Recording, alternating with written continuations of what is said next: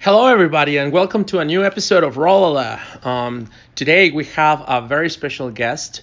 Uh, mm, if you watched Deadspin, you might have seen her uh, at the special Halloween uh, party massacre at the end of the movie. Uh, she played one of the extras that gets gets uh, possessed by the evil record, and her name is Ashley Dugard. Did I say it uh, correctly? How do you pronounce your last name? That was perfect pronunciation, actually. I, I'm impressed. Yeah, most people get that wrong. So, yeah, Degas. Uh, that's awesome. Uh, where, where's that last name from? Um, France, actually. It's, it's a French last name on my dad's side. Um, So you're part French. yep, French and German. French Um, and German. What an interesting combination. Yeah. yeah, it's been, it's been interesting. Um, Um, so I know that you're um it's it's it's so exciting for me to have you as a guest because uh I know that you're also an artist. Uh, you've done um, music projects. Uh, tell us a little bit about that. I know you play the flute. Uh, what's your band called? What do you do? Um, so I guess I kind of almost consider myself like an ADHD instrumentalist, if you will. Okay. Because I, I kind of float around with a lot of things. Um, I mainly love playing upright bass. I love sitting in with people on upright bass. Um, the instrument I've played most, I'm most comfortable with, is flute. I've played that since middle school, really, on and off. Um, and I play with a, with a band right now called Flower City um, Pride Band, and that's been a whole lot of fun. We actually opened up, um, we, we say we opened up, we played the same festival as TLC, two of the original members. Oh my God. Yeah, at the New York State Fair this year, um, in Syracuse, actually. Um, and I play flute with them. It's just like this big, big, big band, and we have a lot of fun with that. Um, You were telling me they played uh, Waterfalls, all their like uh, super from a Crazy Sexy Cool album. I remember because uh, back then, you, well, you know, MTV was not only huge everywhere. Everybody like uh, bands had actual videos uh, to promote their new singles. Uh, and back in Mexico, um, you know, it was very interesting because like there's no no African American people in Mexico for some reason. There's you don't never see them, but you would see them on MTV, and it would it that's the way that we as Mexicans would eh, be introduced into the world of hip hop and rap and all this stuff. You know, it was pretty awesome. Um, so that's great. And uh, do you have anything like on on on on Spotify or something we can find yet, or not not at the moment? I just started actually recording stuff. Um, I'm starting this new um, this new project, I guess, called Heliogobulus that I've been working on, and it's kind of more experimental um, music. It's um, upright bass, guitar, and then woodwind layers going back and forth. Um, I'm hoping to get some stuff out soon, though. I, I, just, I just have some um, like kind of lower quality recordings right now. Oh, that's that's the Um, best. Uh, we- we're like yeah, anything that's like lo-fi and then you know just like uh, just put it out there in, in, in SoundCloud and uh, um, gra- uh, what, what do you call it um, Bandcamp. Um, so um, you're gonna be. Let's give the news to the people. Like, are you going to start a, a Bandcamp with that or something, or where can people find you and like your art or um, your Instagram or whatever? So yeah, I guess I guess I need to be better with that. I haven't been um, putting too much stuff out there. I mainly just um, play with people like live shows and things like that. Like I'll sit in. I used to sit in a lot of um, makeshift um, percussion instruments, for example, like washboard things like that. You were just And- telling me about uh, your friend uh, playing uh, broken instruments with you or something. yeah, yeah. I, What, I what's love- that about? I, I love the concept. it, it's just been something I've done almost my whole life, like from um I guess from like being a kid with ADHD, like drumming on the table type thing, to like kind of like hitting pans, and then to um Like the guy from uh, Mac and Cheese we were seeing the other day playing on the street with some pots and pans. yes, yes, and I absolutely loved that video because that's um yeah that's something that I really love doing is I have this whole washboard set up. Um I love sitting in with people and just kind of adding some fun um instrumental bits to it and percussion bits and I even have like um like a train whistle things like that on there. Right, right, right. Um, my friend Dan Swatch actually made the washboard. He plays with folk faces, and we call it the Bob Rosh board because he he made like a whole beautiful design on it and right. like handmade the whole washboard.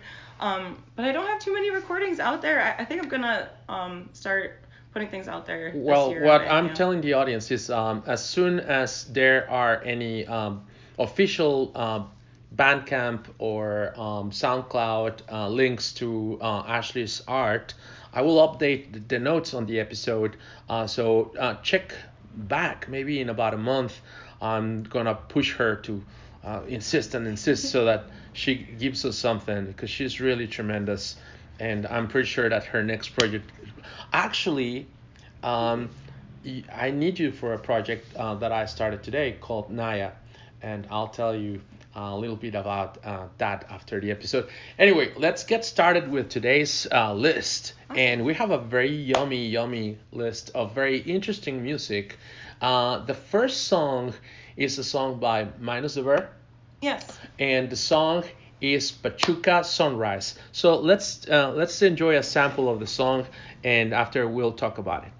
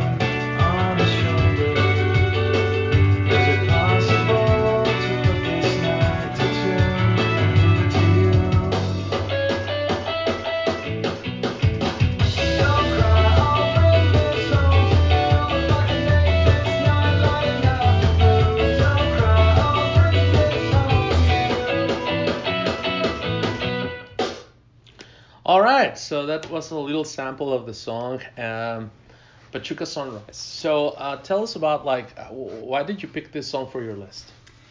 Um, this song, I don't know, it always brings me a lot of comfort. Um, for some reason, it's a song that I used to play a lot when I um, actually DJ'd on the radio in high school. I used to have a little bit um, once a week for an hour, and I always loved um, Minus the Bear. I always came back to that, and it's just a band that I've always held really close to me.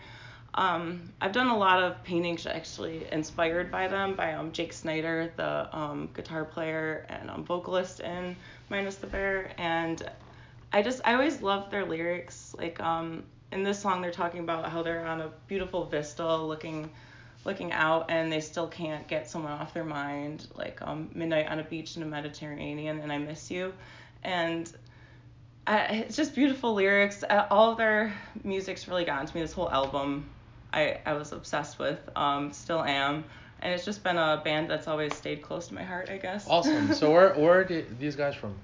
It's Um, California maybe.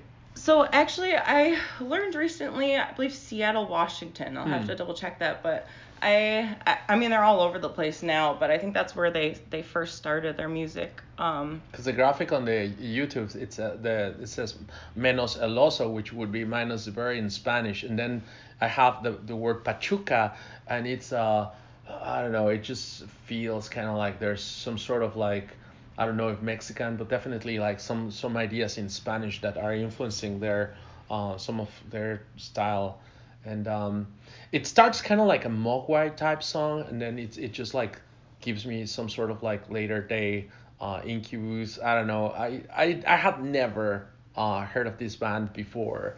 Uh, you brought it. Uh, I, I I really like it. So I'm going to keep on listening to them. That is awesome. All right. Anything else to add before we move move on to the next song? um, no, I'll definitely send you some more music by them though. Yeah, if you've never heard them before, because All right. yeah, I get really excited about Minus the Bear. It's one one of my favorite bands. Cool, Um, so- definitely. People check check out uh, Minus the Bear. Okay, now let's go to the next song. All right, so this uh, next song is a song by King Gizzard and the Lizard Wizard, and uh, this song is Hot Water.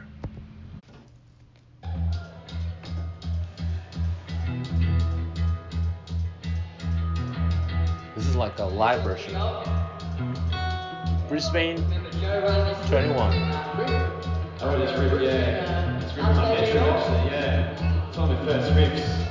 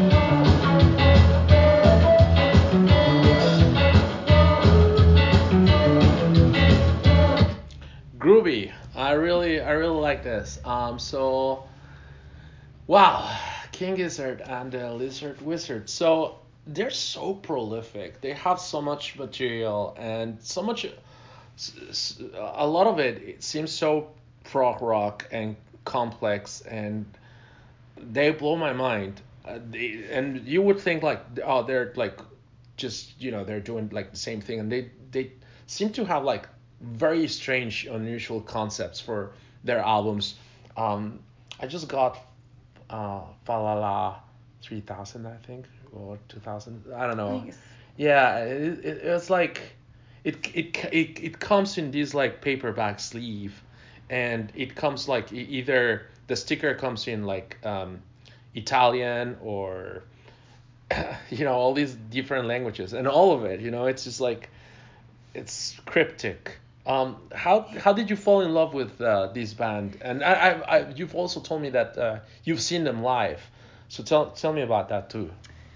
Oh goodness, yeah. Uh, I, I had the chance to see them actually twice last year. Um, once in Rochester and once in um, Philadelphia with my good friend James. We got to go together, and yeah, I I've been wanting to see them for a while, and then they just started playing again um, after COVID. Actually, the Philadelphia show was really funny because it was a venue they probably would not play now. Mm. They had it booked before COVID, and it was just like this venue that could like it was struggling to hold their sound a little bit, like the how the windows were, everything was rattling, and it, it was just a lot of fun. But they've been around for a while, and it's just a, a band that's um, just always kind of given me comfort. Um, but just seeing them live was a whole nother experience. And this this song I really love because once once they bring out the flute, like it, it blows everyone's mind, and you don't see the flute come into music that frequently, and it just gets me really excited whenever um like a flute plays such a bla- main part in a in a in a Because song. you play the flute too. Yeah, yeah, I, I, I I love it. I love the flute. I find it very relaxing. It's like almost bringing me back home every time I hear it. And yeah, yeah, I love playing flute. Um, This graphic here uh, of like the uh, uh, some sort of like thing with the flute reminds me of also Hamelin. The, you know that that story. It's it's it can become uh, what do you call it? Uh, hypnotizing. Like you're, you're you get into a trance. There's some sort of like, you know, you become like the snake that's under the spell of the flute.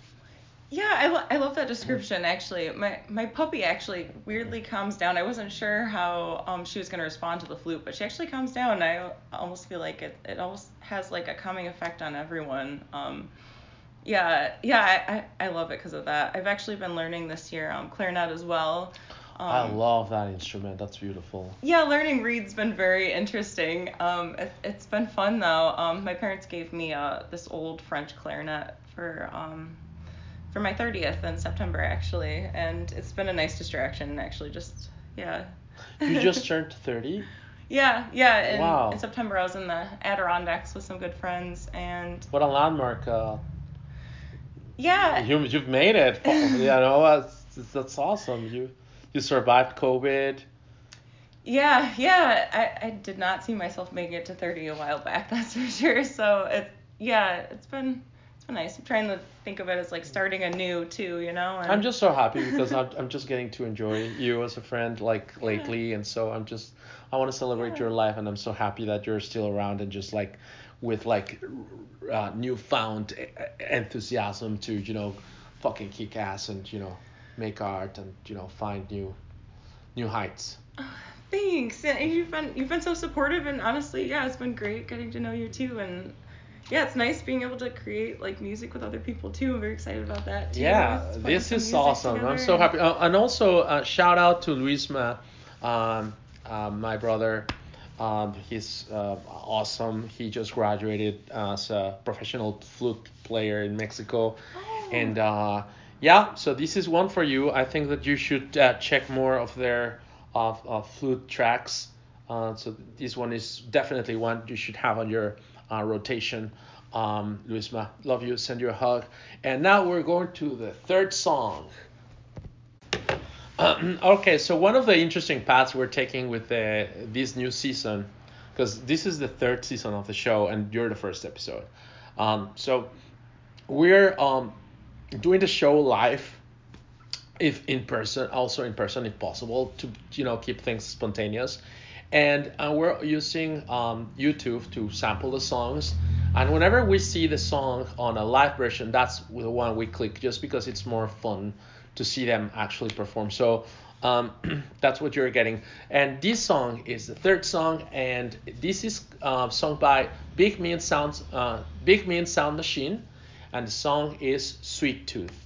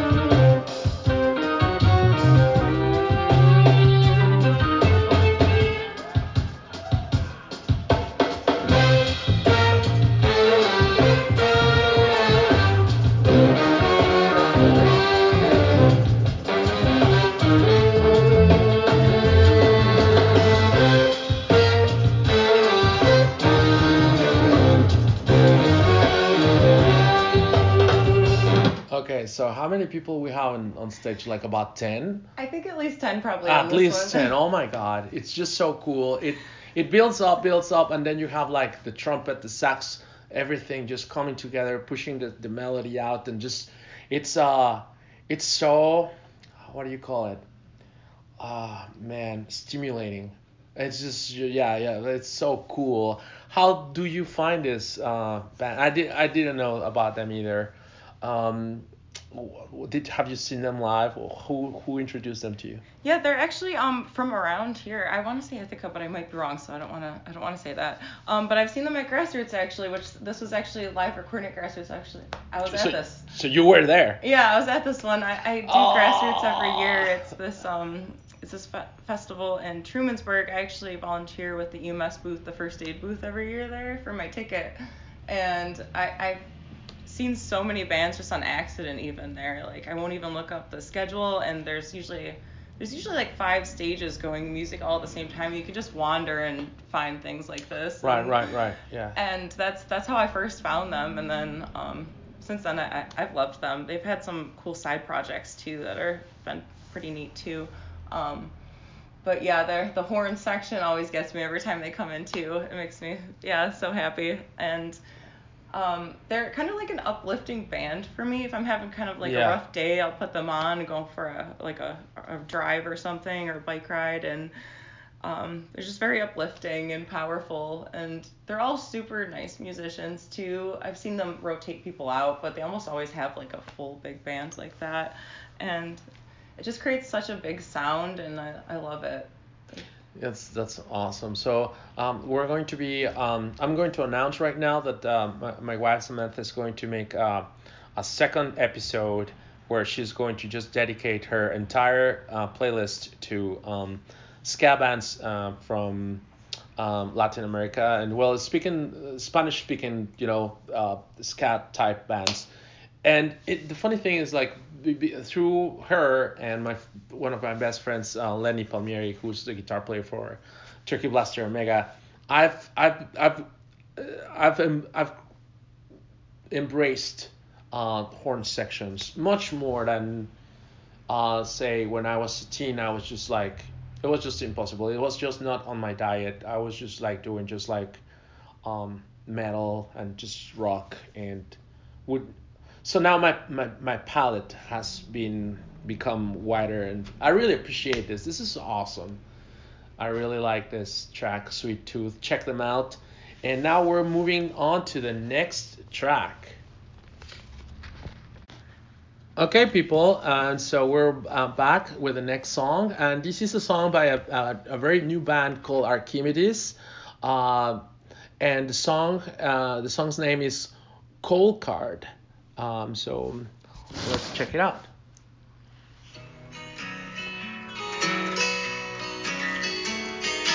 Dig, dig, dig with shovel.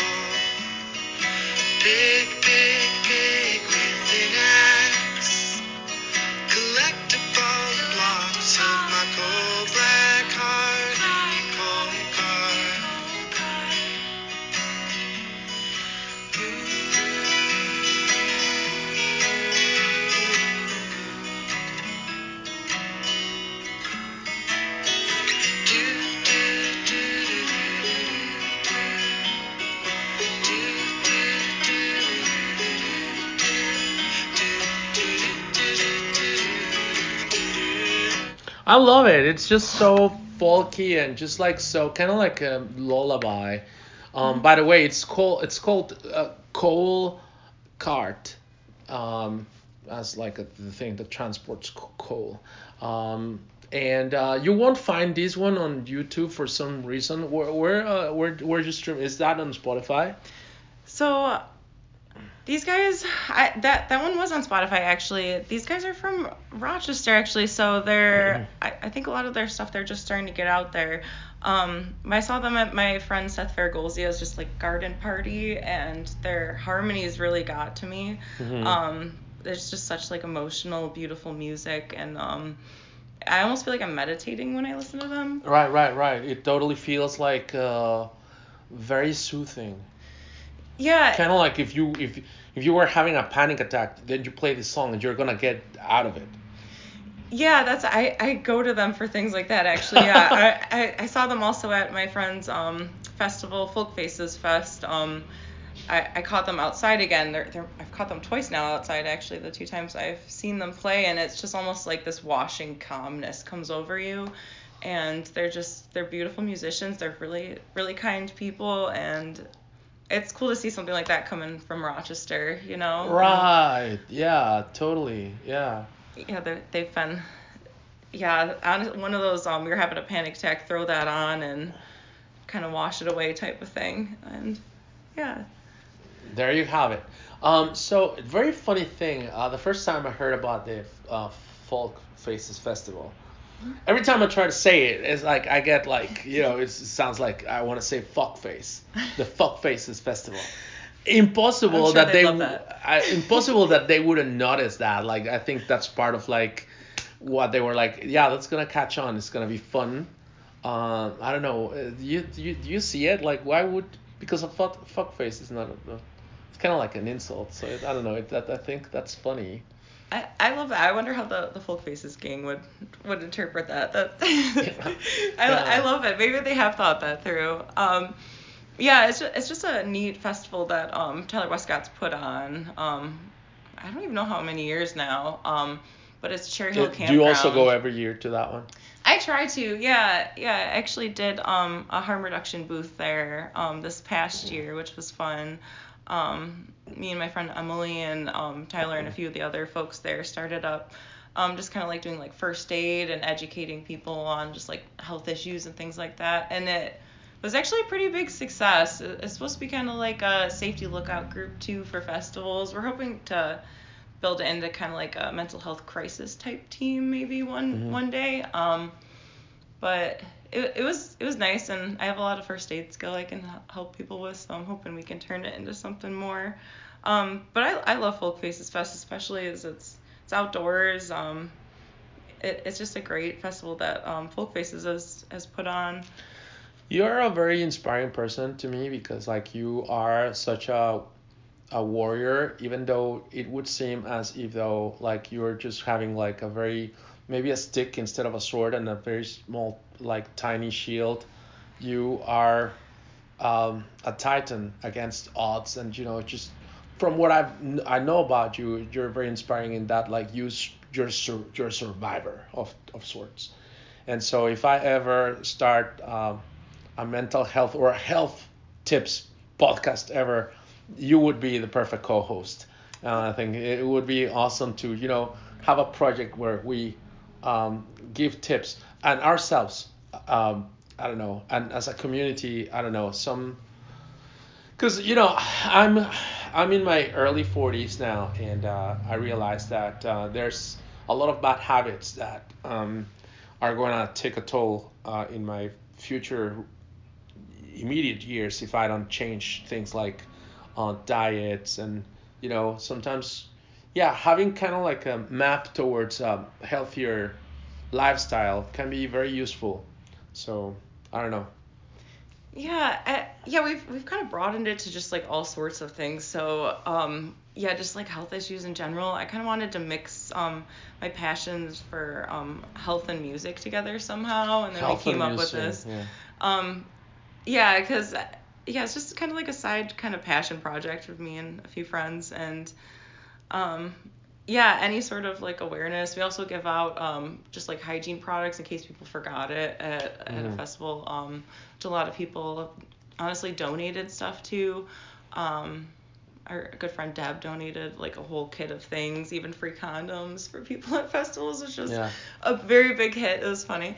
Um, but yeah, yeah, no, it was it was fun. We had got to have like a whole little um easy up little corner too, you know. I was right next to um Adrian on sound, so I got to bug him half the time too. And yeah, so nice little project for the the hyper folks too. So that's awesome little that's projects help the mind, you know. that's really great I would love to do a mental health type podcast in the future though. Yeah, we could do like one episode a month and just like talk about like our struggles, uh, and and and just like brainstorm like ideas. And I'm hoping like people out there feel they're not alone and that you know, uh, yeah, life is hard. Uh, mental health is a, a, a very true thing right now, especially like post COVID. It's a new reality. There's so much more to struggle with, and just you know, it's kind of like and especially yeah during winter here uh, Rochester this I was buying gear uh, beer the other night at the gas station this guy was like so like complaining he had just come from Florida he was like fuck Rochester look at how depressing everything is blah blah blah he was like just like venting you know Of course. Especially was- coming from Florida. Yeah. nice, yeah. he was complaining about coming back to Rochester I was like dude it is what it is anyway um, let's move on to the next song Okay. one second. Awesome. So um, this is a song called "See" Mhm. uh, by Sierra Farrell. Um, and um, all right, let's take a little bite.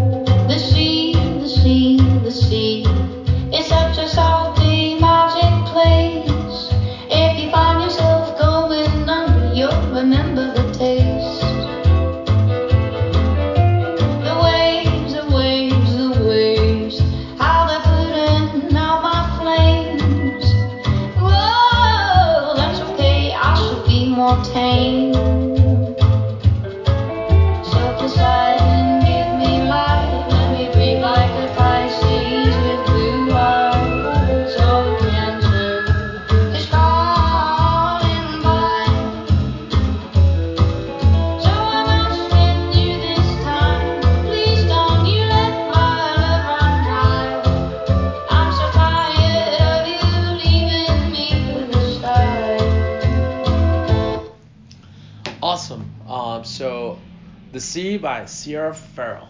Um, tell us about um, what connected uh, with you and this artist. Um, I well, I love all of her, her songs. Honestly, it was hard to choose one. Um, I love her voice. It's almost like she's coming off of an old record from the past. Yeah, I, I felt so that uh, I felt that too. Yeah. Yeah, she's also and like obviously I love the makeshift instrument thing. She's using a, a musical saw here, which is something not many people do. It's got the it's just a bow and a saw. Um, and that's what's making that kind of alien type. Kind of like ghosty, ghost type of. Ooh. Yeah, she's got a lot of she's Mhm. got a lot of like um kind of um like spooky type music, things like that, eerie. There, yeah, there, there's a very spooky element to to her uh, stuff. I, I I definitely see that. Yeah, the video um is uh, is pretty pretty cool. I like her on this kind of like a swimsuit, and and she's kind of like splashing uh, her feet on these like water, uh, big poodles of water, and uh, it it just it just looks awesome. It's got like this blue filter. People check out the the music video for this. It's awesome. It's called The Sea by Sierra Ferrell. Um, yeah, I, I really like it. Wh- What what else do you have on your notes about her, or did you have anything else? So I guess I, I actually met I had the opportunity to meet her at Green River Music Festival. Really? She's such a sweetheart. She had to play she had multiple sets to play and she waited like an hour just to meet people and kind of talk with folks and we had matching flower crowns. It was just like a fun festival in Massachusetts. And um yeah, I got to talk to her. She's she's super kind. We joked about our flower crowns and um she's just the sweetest person. Um sh this was off the album Long Time Coming. That Mhm. whole album's amazing. Um, I have it, and it's just like I could just play it on repeat and never get sick of it. Um, her her voice is just amazing. Um, yeah, every time I see her too, it's almost like a you get kind of emotional, but she also brings you through kind of like a storyline type. Like sometimes she'll do like um, snake hissings and stuff like that, just to kind of make it fun. Uh-huh. And um, yeah, she's she's a great performer. I, I love Sierra Ferrell. She's definitely one of my favorite singer songwriters. I think. That is so awesome. So I really really enjoy your playlist today because like honestly I didn't know about any of these artists except for maybe uh, King Gizzard. And uh, I, I I'm just I I have since you gave me your list I was like oh this is this is gonna be such a fresh cool episode. Uh, you're and and people haven't heard this because well we pause and everything but actually here well she's been she's a dj uh, also and so she was like telling me about like how how she was thinking about like sequencing the songs in a special order. So we're kind of like in a roller coaster ride right here. And i can't wait to see uh, what the curve or what the direction takes us next. So let's go with the next song and now. Okay, and now uh, the next song is a song called "The Girl from Ipanema." Uh, Ashley went with the original um, version, which is the uh, Astrud Gilberto and Stan Getz version, and this one is uh, that we're going to play uh, uh, sample here is uh, live version from 1964. So I'm excited about that. This one, this one I actually knew. Uh, let's check it out.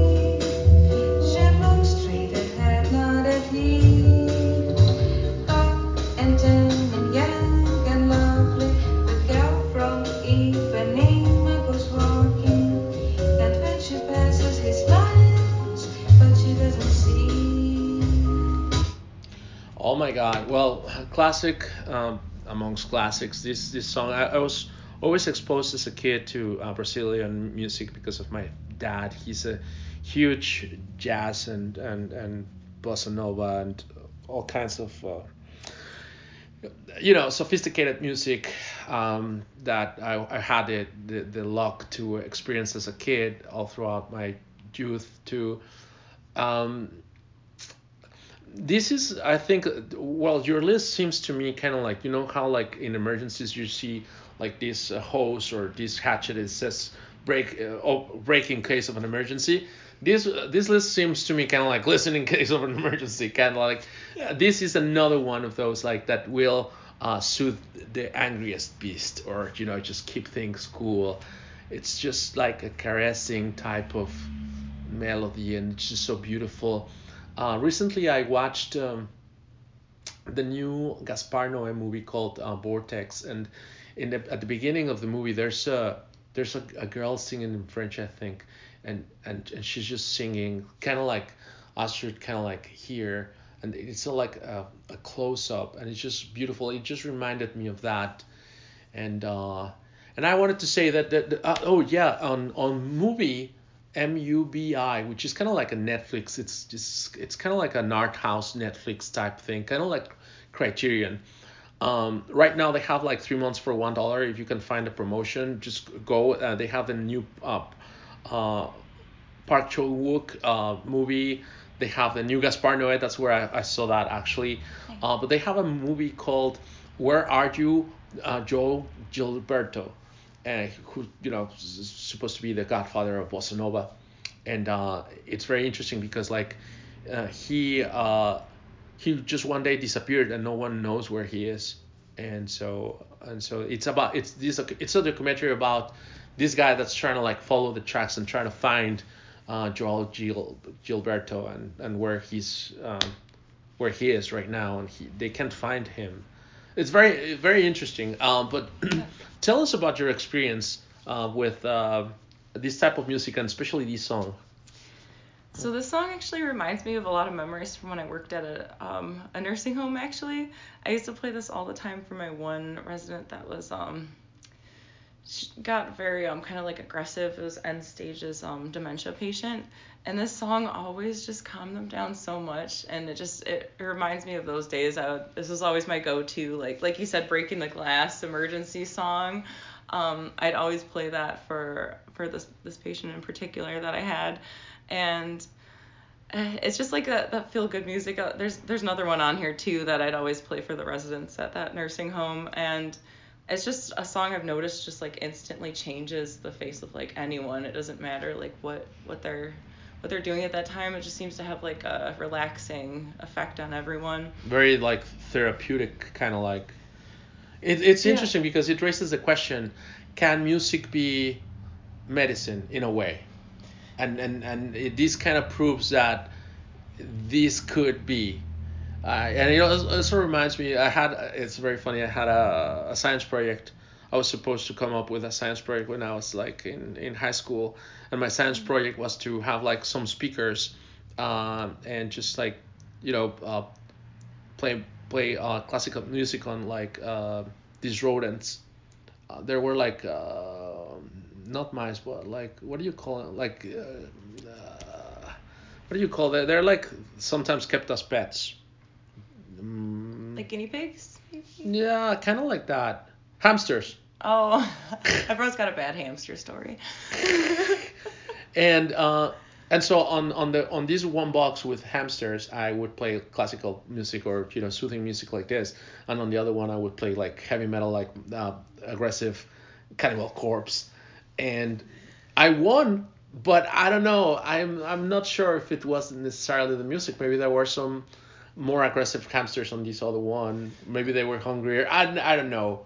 Oh, But- project. But everybody like thought, of course they're like fighting because of they're listening to Cannibal Corpse. I don't know about that, but anyway, uh, I do I do believe uh, there's music that can make people sick. I feel, and I feel that you have to be in in a right state, in a very specific uh, state of mind, uh, to endure some type of music. Mhm. Um, I feel there's music that can make people uncomfortable. Like the other day, I was playing uh, uh, Aphex Twin, and it it's got like one of those like very intricate, very noisy, very uh, pounding kind of like beats, and and it was making um, some Sam very uncomfortable.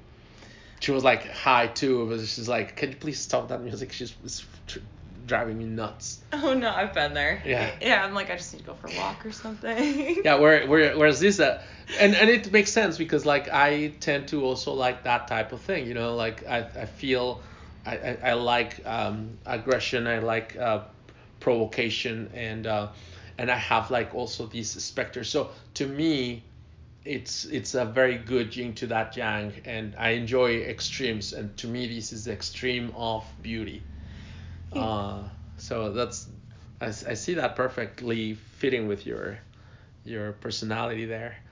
That's awesome. Okay, let's go with the next song. Okay, and now we have another song, and this one is called uh, Day-O, and this is by Harry Belafonte. And this is a live version, actually. So let's check that out.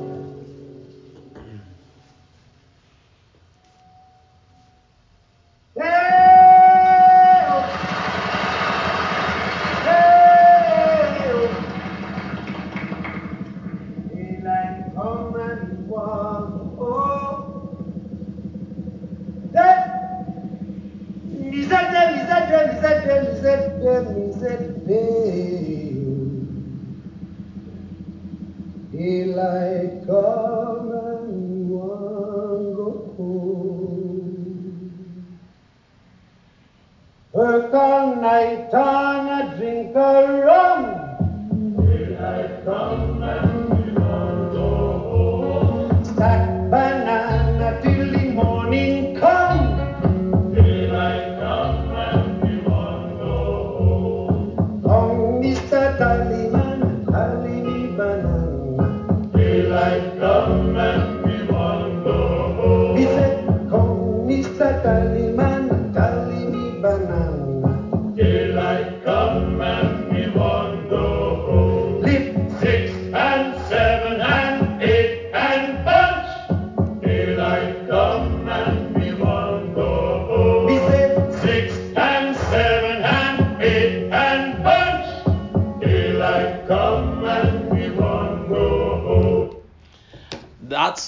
Awesome. So I had in my mind, I knew about Harry Belafonte, I knew about uh, this song, uh, Day-O, I knew about um, Beetlejuice.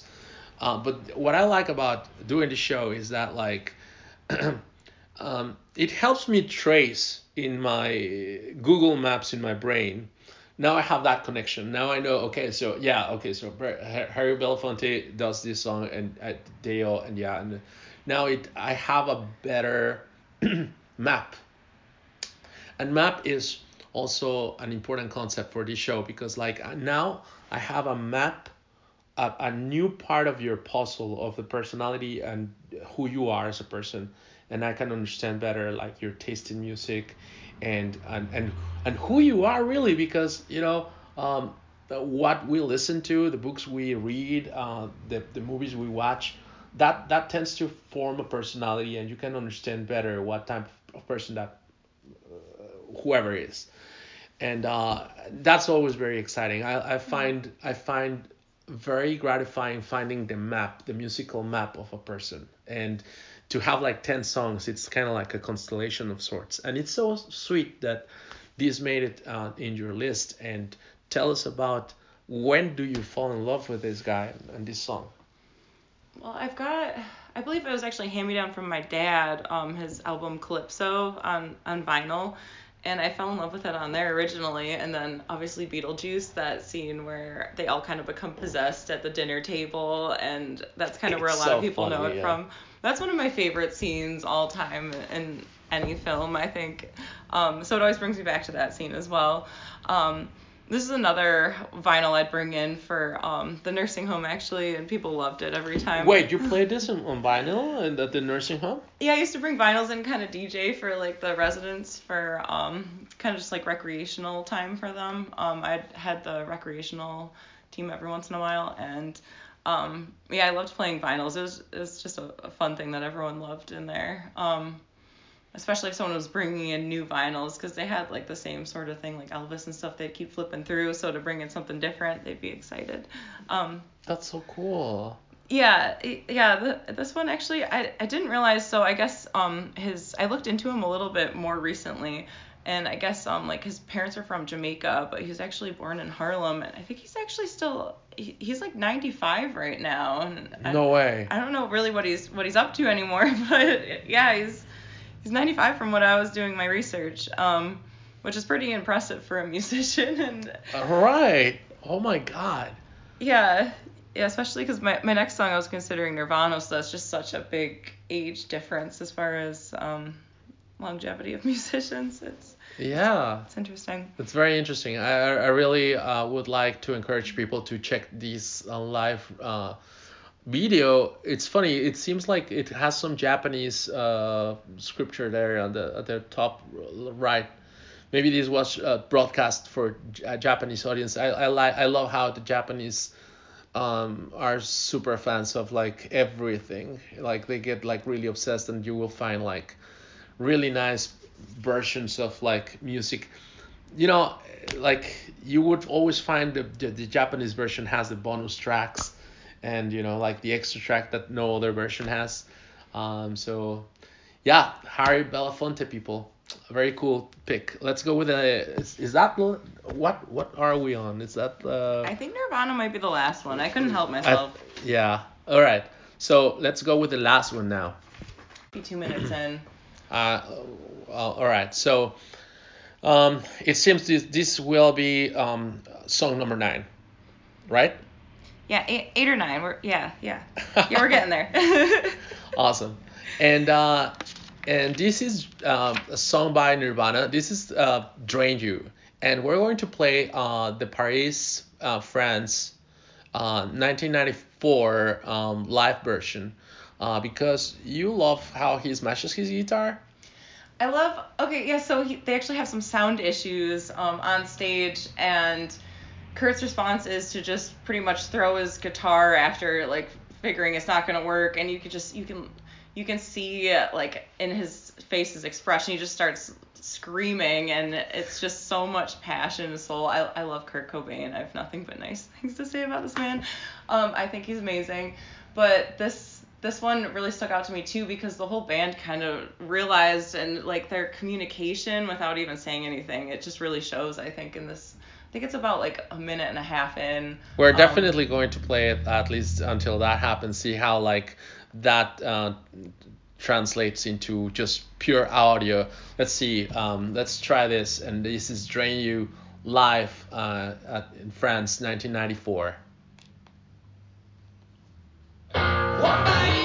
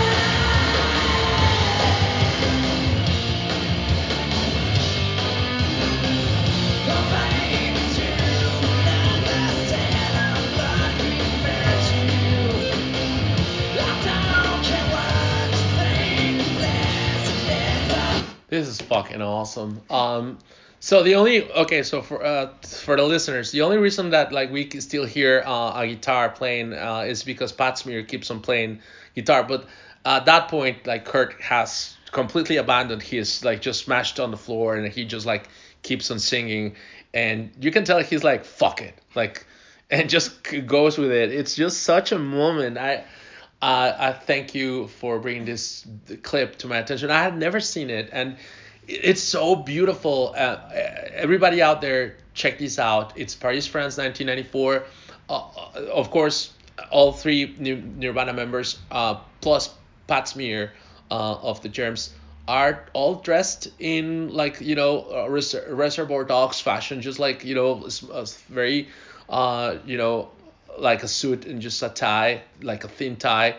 They look just fucking amazing. What a cool video. Uh. So Nirvana is, I guess, more from my generation. I'm, you know, an '80s kid, and you know, when I was like in high school, that was very important. I cried when he died, and you know, the whole thing. Um, how or when do you discover Nirvana and, and realize that it speaks to you? So I guess I've always kind of been slightly obsessed with Nirvana, uh, like my whole life, honestly. But most recently, when I've started really diving into like the character that Kurt Cobain um, was and like the, his personality, I just fell in love with them more and more. And like looking into their chemistry on stage, like they're just, it, it, it was amazing. Like I wish I could have, I wish I could have been there for a lot of it. Um, Mm-hmm. but my, my friend Lindsay actually um, just recently gave me his journals too, and it's just amazing looking into his mind. Um, he's an amazing artist too. It's got a lot of his sketches, um, a lot of just like his inner thoughts. Like one of the things that really stuck out to me was him saying, um, it was just kind of like a joking page in his journal, like please don't look through my journal when I'm gone. And then he's like, just kidding, I'm going to work. Please look through my stuff and try and figure me out. 'Cause He's so cryptic, you know. So it was it was kind of him being like he wanted people to look through his thoughts and he's just such an amazing person. He's also like a lot of the stuff he's done is just like legendary. Like on mtv they didn't want him to play his song rape me because of the title of it. Right. so he led with it you know and on, on a live he start he just like teased it and started playing it and then he went into i think lithium after that. Um, it was actually an anti um, an anti sexual assault song. Like he he was like trying to bring up the topic because it does happen a lot in music and he's an amazing person there's a video of him literally stopping a sexual assault happening up front at and stage at his concert he stops the whole the whole show and um him and um um him and honestly the whole band kind of come up and just kind of like start mocking the guy that was being like inappropriate with someone and I, honestly I I wish he was still here. like I, I wish he got to be 95 like Harry Belafonte. Yeah. Um, Well, he will. He'll be a thousand years. I guess like people will never forget him, and just I feel the the way people are. Yeah, maybe for example, I, I, I do believe that like maybe Belafonte was in, in bed feeling like oh, I'm listening, I'm listening, but then we're playing his song, and he's like, and he's coming back to life. You know, I, I don't know. It's I, I think like when people are paying attention and they get plays and they get like think about and uh, they they I I do believe that love transcends matter, and I feel that your love for Kurt just gets there. You know, he he feels that warm. It's my personal uh the way I want to think about things, and and I don't know. I have like that. I don't. I I believe in forever. I I think uh, I don't know. I am very uh, impressed with your love and passion for Kurt. Uh, what do you think about Frances uh, being on the? Did you watch the uh, montage of Heck or whatever that like um, documentary was that she she put together? I've seen I've seen a few recordings of hers where she's kind of like describing him almost like a like a stranger because he never really had that Mhm. she never really had that relationship with him, um and how he's like he can't she can't really avoid him ever you know because you'll be going somewhere there's like a Nirvana shirt or you know Right, or, right, right. like she made a she made a joke at some point like you like even if I didn't want to see my dad that day or didn't want to be reminded he's gonna be there you know but so she, I think she had a very interesting relationship with him um but yeah, I think she's amazing. She actually has put out a few recordings herself. Uh, if you've seen them, um, she's got a beautiful voice, and she's just you could see Kurt in her face too. And then there's a cringe of like not not necessarily like having to grown up with a less cool parent, which is Lo- uh, Courtney Love, and you know their history together, which is you know a love hate relationship, because you know it is a love hate relationship for a lot of fans. I love Courtney, I love her, uh, you know, I love Hole. Um, I love how Kurt helped her um, write better songs. And then, you know, there's all this thing about like uh, Billy Corgan helping her write songs and their thing. And then, then uh, they had a fallout, and Billy Corgan didn't have didn't want to have anything to do. He would stop interviews if they asked him uh, about uh, Courtney. She's uh, uh, what do you call it? Problematic. She's a complicated person. Oh yeah, those yeah, and then if you go down the conspiracy theory. Uh, do you do you believe that? Do you believe in that? Do you think? I mean, because like she definitely did not help him get clean.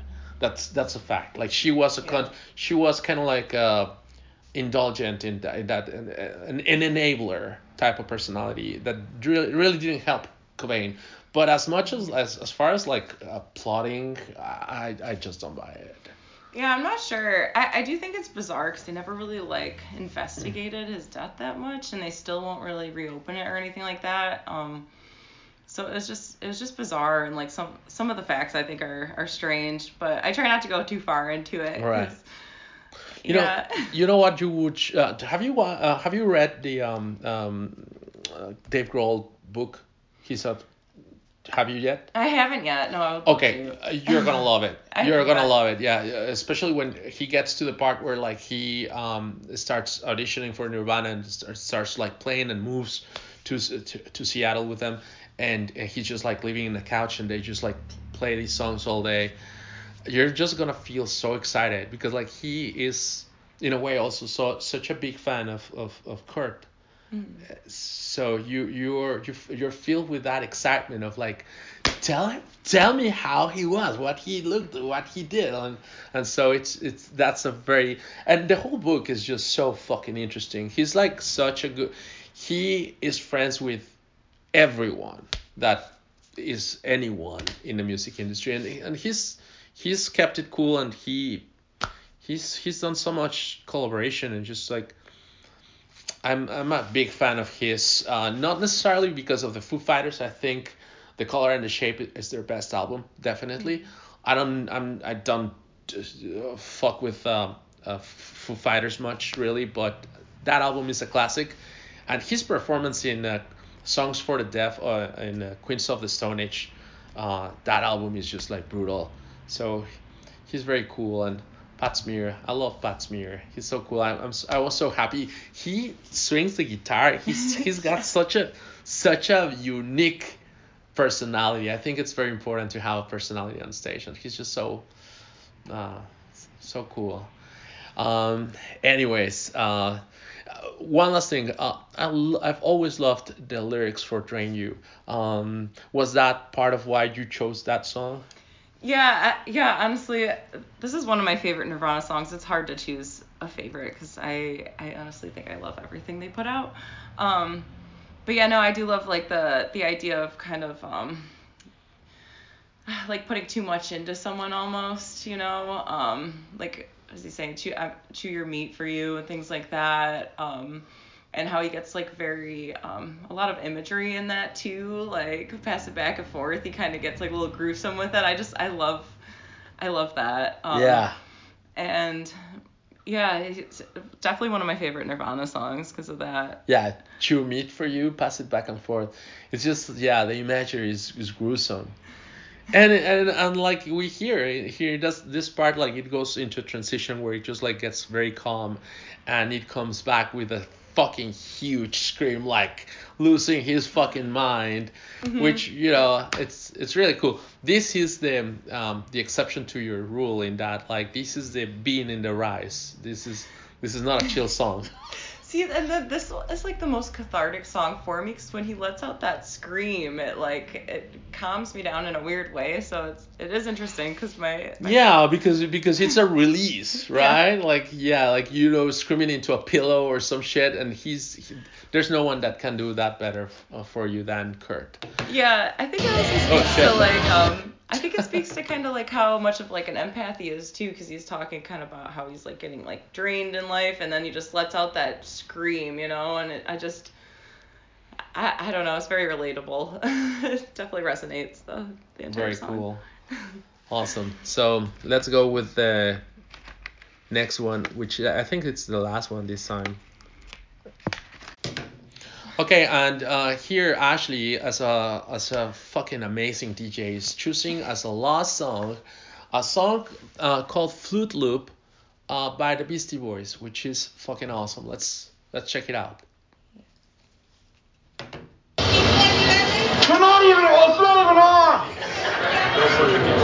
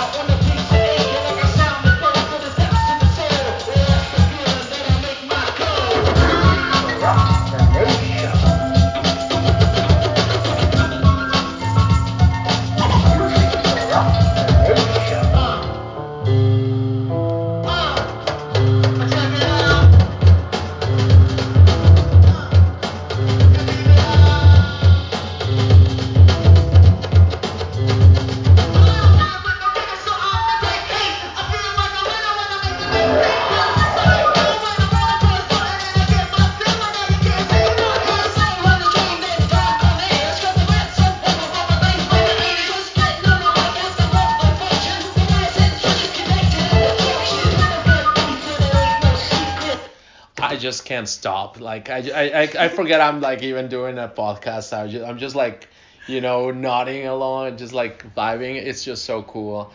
Uh, from Ill Communication, right? This one. Uh, I I remember buying the, the album. This didn't come out as a single necessarily. I, I don't I don't think, but of course Sabotage was everywhere, and it, it's such a I mean such a fucking amazing track. Uh, The concept of the video is so cool. The slow motion. These guys that are like PIs. Uh, the fake mustache, the everything about it is just so cool, and they were the pinnacle of cool. And then, of course, you had to have that CD somewhere, and and once you listen to it, the tracks are just so varied, and they, they have like these huge fucking range of like beats and sounds and ideas and and jazz. And here we have like this flute loop. Of course, it's a great sample. Um, and and they, they, were just some, so amazing. How how do you fall in love with them? When and why did you choose? Oh, of course, you play the the flute, but tell us about a bit about this. Um, I don't know. I guess it's been like on and off love my whole life for Beastie Boys, but anything that has flute in it honestly gets me every time. But this song in particular just gets me out of my head. Like you said, you kind of like forget where you are for a minute, and it just kind of like takes you to a different spot. And I always look for music like that, honestly, and it also just kind of like pumps you up a little bit, you know. So. Oh yeah. My music's all over the place. My my music. You're sitting down maybe watching it, but like in your brain you're playing basketball. You're like you know just like you know or or, or you're you're uh you know doing some um break dance. Your bra- your brain's like spinning like a breakdancer, uh something like that. I don't know. It's just so cool. Yeah, it was my first time seeing that video too, which is, which is really funny. I, I've never seen that. Yeah, uh, we recommend you guys watching the video. Uh, so we have them dressed as uh, you know as superheroes and uh, whatnot, and um, so this also reminds me of how good they are actually playing instruments and uh, and uh, they have like this compilation of like just instrumentals that I always loved called uh, the In Sounds from Way Out, and uh, uh, they have such good songs. The entire thing is just perfect for an outdoor party. I just love that uh, playing that album uh, when when I have. It's perfect for a barbecue outside during summertime. Just check that out. I think you're gonna just love it because um, I, you might be very uh, uh, familiar with all of those songs, but as a compilation, it just just it's just like takes stuff from here and from Check Your Head. Just those instrumental tracks, just they're mm, fantastic. And uh, so uh, we're coming to uh, we don't want to go, but it, it's almost um, ten minutes after the for the hour and we're coming to the end of the episode. Um, we hope that you enjoyed uh, Ashley's um, playlist.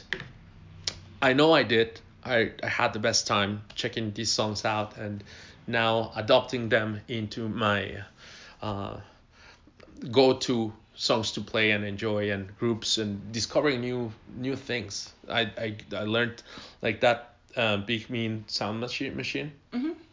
Oh my god, I gotta check that out. Yeah. And it also helps me have like an idea of like what to play for you when I'm thinking I'm gonna play, I'm gonna DJ. I'm thinking, okay, she's gonna like this or she's, you know. Um, so, uh, how did, did you have a good time? Yeah, thanks for having me do this. This is fun. I've never done a podcast before. Um, I'm incredibly socially awkward, so I'm glad. I'm, I'm glad to do stuff and kind of reach out of my comfort zone a little bit. You know, it, it, Mm. it helps and yeah, yeah. I hope I hope this wasn't wasn't too painful for you. No, It kidding. it was not at all.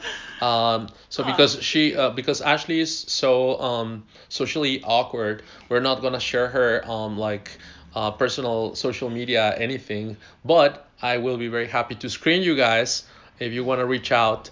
I'll be the middleman and we'll after a very uh, thorough screening, we'll see if you make the cut. Just kidding. Um, but no, d- definitely um, share with you in our uh, notes what you think, if you like the songs, which was your favorite, and uh, any comments you have for Ashley. She'll be very happy to hear from you. Um, and yeah, that is the end of the episode. Thank you for listening, and uh, uh, see you next time, or hear you next time, Thank you. or talk to you next time. Thank you. Bye. Bye.